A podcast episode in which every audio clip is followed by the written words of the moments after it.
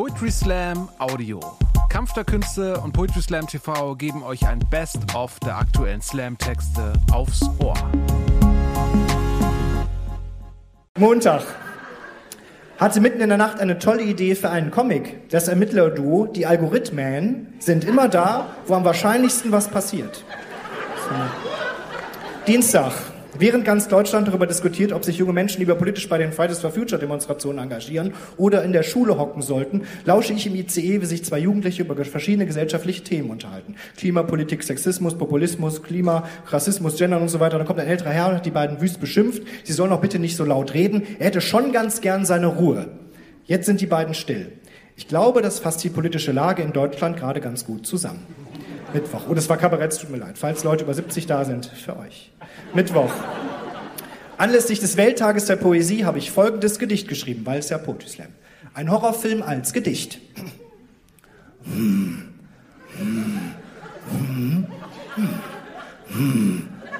Oh!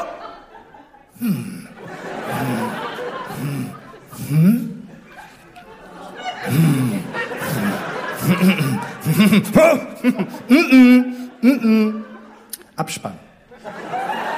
Freitag. Und jetzt war ein bisschen Lyrik jetzt, aus Versehen. Freitag. Habe letzte Nacht geträumt, ich wäre einer Zimmerpflanze in einer Göttinger Altbauwohnung und ab und an käme jemand vorbei, um mich liebevoll zu gießen.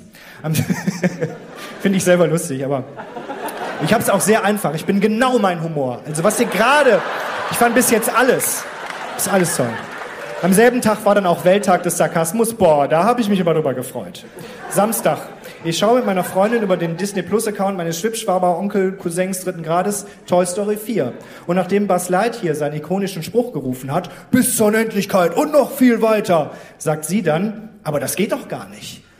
Und da habe ich mich dann gefragt, wie ihr der Film, in dem Spielzeuge sprechen können, insgesamt so gefallen hat. Sonntag, oh Mann, kann sein, dass ich das mit dem Klimawandel schuld bin. Ich hatte die ganze Zeit die Heizung auf vier, sorry Leute. Montag zwei. Habe zufällig Christian Lindner an einer Tankstelle getroffen. Er habe ich ihm gefragt, habe mich gefragt, ob ich ihm einen 50-Euro-Schein klein machen könne. Wie klein denn noch, habe ich gesagt. Dann haben wir beide herzlich gelacht. Also, ansonsten war ich heute viel spazieren und habe dabei gewirrt, um die Natur zu verwirren. Kleiner Trick, falls ihr im Wald wohnt. Mittwoch zwei. Habe einen Fan auf der Straße getroffen. Du siehst ja viel kleiner aus als im Fernsehen, sagte sie. Nach einer kurzen Zeit der Verwirrung stellten wir beide lachend fest, dass sie mich mit George Clooney verwechselt hatte. Kann ja mal passieren. Aber das nervt ihn ja wahrscheinlich auch. Der wird ja auch angesprochen, Entschuldigung, sind Sie nicht Johannes Fleur? Und das dann so ständig so Verwechslungen sind. Ansonsten habe ich in Krefeld meinen äh, 18. Geburtstag gefeiert, zum inzwischen zwölften Mal, alleine. Aber damit komme ich klar, wirklich. Ich bin auch nicht depressiv, nein, ich bin naturtrüb. Ist ein bisschen positiv.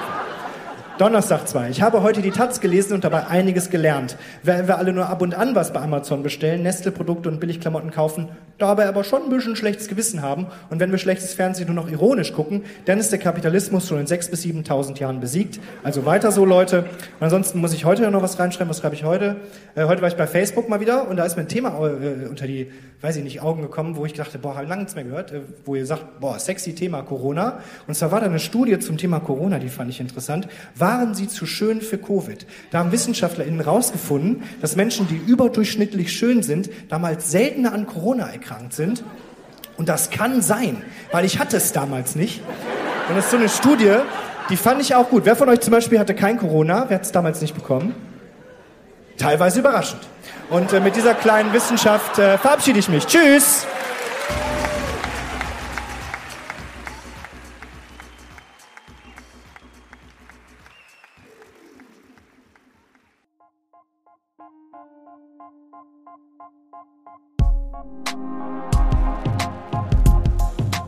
Danke fürs Zuhören.